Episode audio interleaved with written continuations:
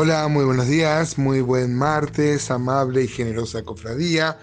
Eh, hoy, en la buena voluntad de Dios, eh, terminaremos el capítulo 2 de este apasionante libro, el libro de Joel, profeta del reino del sur, que habla de cosas actuales en su tiempo y habla mucho acerca del futuro, del día de Jehová, del día de la vindicación que va a ser Dios de sus propósitos, de su santidad, de su persona, disciplinando duramente a su propio pueblo Israel y también al mundo. Ahora acá aparecen estos textos, aparecen en, el, nacimiento de la iglesia, o sea que encontramos, como en muchos profetas, que mm, eh, las, las profecías tienen un cumplimiento cercano, mediato, y, eh, eh, em, y, también un cumplimiento inmediato, o sea, más cercano todavía. Es como cuando uno está viendo una montaña y ve un pico, pero atrás ve otro pico también. Bueno, así pasa con la profecía bíblica. Encontramos que eh, lo que va a profetizar acá Joel tiene su cumplimiento en Pentecostés, de hecho así lo va a citar Pedro, estos pasajes pero también tiene que ver con la vindicación final de Israel, un tiempo glorioso, luego de que pasen una disciplina dispensacional. Así que esto nos alegra mucho el corazón ver cómo Dios nos ha contado el final de la película. Ha expoliado Dios el, el, fin de los tiempos y nos lo ha revelado a nosotros, a la iglesia de Dios. Dice entonces Joel 2, del 28 al 32, vamos a leer, dice, y después de esto derramaré mi espíritu sobre toda carne, y profetizarán vuestros hijos y vuestras hijas, vuestros ancianos soñarán sueños, y vuestros jóvenes verán, verán visiones. También sobre los siervos y sobre las siervas, esclavos, derramaré mi espíritu en aquellos días y daré prodigios en el cielo y en la tierra, sangre y fuego y columnas de humo, el sol se convertirá en tinieblas, la luna en sangre, antes que venga el día grande y espantoso de Jehová.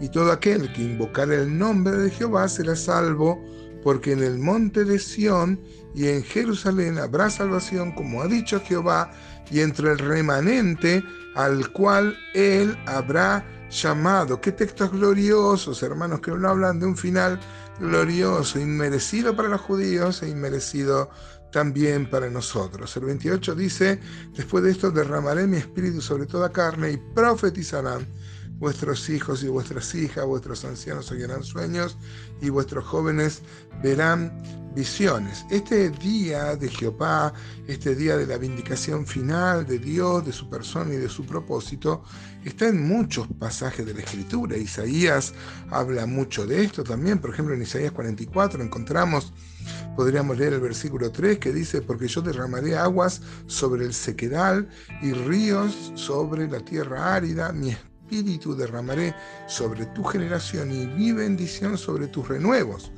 Y brotarán entre hierba como sauces junto a las riberas de las aguas. Este dirá, yo soy Jehová.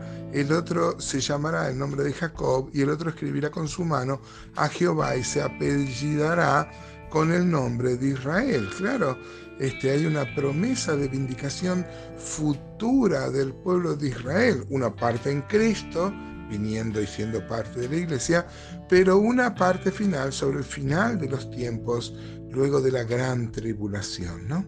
Hechos 2.16, entonces es el cumplido, el cumplimiento, así se va a cumplir una parte de esta profecía. Dice Hechos 2.16, mas esto es lo dicho por el profeta Joel y va a citar esta cita, ¿no? En los posteriores días, dice Dios, derramaré mi espíritu sobre toda carne y vuestros hijos y vuestras hijas profetizarán y vuestros jóvenes verán visiones y vuestros ancianos soñarán sueños en Pentecostés, hermanos entre los judíos y la subsecuente elección de un pueblo de entre los gentiles en el futuro, más cumplidamente en la restauración de Israel. O sea, dos cumplimientos, uno con el nacimiento de la iglesia en Hechos 2 y uno al final de los tiempos, en la misma profecía. Ustedes dirán que Pedro no citó el final de la profecía de Joel que hablaba de que el sol se iba a oscurecer y la luna se iba a transformar en tinieblas.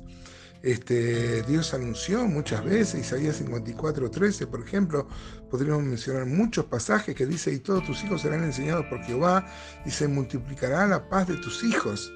Eh, Jeremías 31, 9, por ejemplo, dice, irán con lloro, mas con misericordia los haré volver y los haré andar junto a arroyos de aguas por camino derecho, en el cual no tropezarán, porque soy a Israel por padre y Efraín es mi primogénito. Bueno, me he anotado con unos cuantos pasajes, pero sería muy largo de leer las profecías que hablan en otros pasajes de eh, Dios trayendo este final de los tiempos, este eh, día este, de Jehová, ¿no?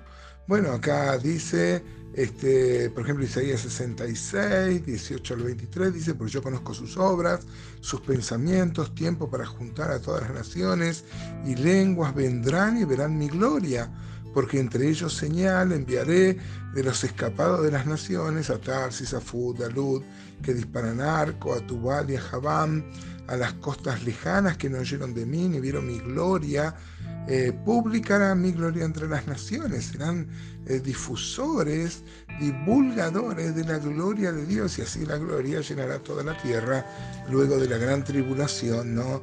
y del reino milenial que Dios le prometió a los judíos. Eh, Dios ha apartado un tiempo de los judíos, como dice Romanos 11:12, dice, y si su transgresión es la riqueza del mundo y su defección la riqueza de los gentiles, cuanto más su plena restauración, ¿no? Dios hoy está enojado con los judíos, pero ojo, es el pueblo de Dios y un día cuando vengan a Cristo, por supuesto no puede ser de otra forma, Dios va a traer una, una vindicación en un reino milenial. Miren hermanos, si esto no nos emociona, no nos llena el corazón de manera devocional, saber que nada hicimos para merecer semejante privilegio, un día vamos a formar parte de un gobierno mundial.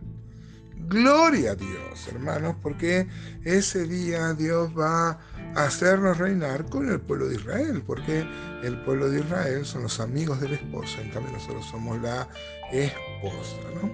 Acá dice que iban a profetizar, como van a profetizar en el tiempo, este, en el primer tiempo de la, de la, iglesia. Dios iba a derramar su espíritu y hombres, mujeres, los ancianos iban a soñar sueños y los jóvenes, ustedes recordarán, por ejemplo, Felipe tenía cuatro hijas que profetizaban, este, los hombres tenían visiones. Bueno, podemos recordar que no había el canon de la escritura, ¿no? Hoy tenemos la facilidad y puede ser que ya no hagan falta estas visiones y estas, y estas profecías. La profecía no es solo anunciar el futuro, sino que es eh, fundamentalmente hablar de parte de Dios. Eh, yo soy un poco reacio a creer en los profetas modernos, tengo un profundo respeto, pero me parece que deberíamos aplicar el principio veterotestamentario, ¿no? Si un profeta no se cumple lo que dice, habría que apedrearlo. Y a lo mejor muchos profetas no hablarían. Pero, hermanos, para nuestra meditación, para nuestro gozo en esta mañana de martes, qué bueno saber que Dios nos contó el final de la película. Y en ese final tenemos un futuro de gracia y de gloria sin que hayamos hecho nada para merecer esto. ¿No te parece maravilloso, hermano? ¿No te parece hermoso alabar al Señor y vivir para Él en este día y cada día de nuestra vida?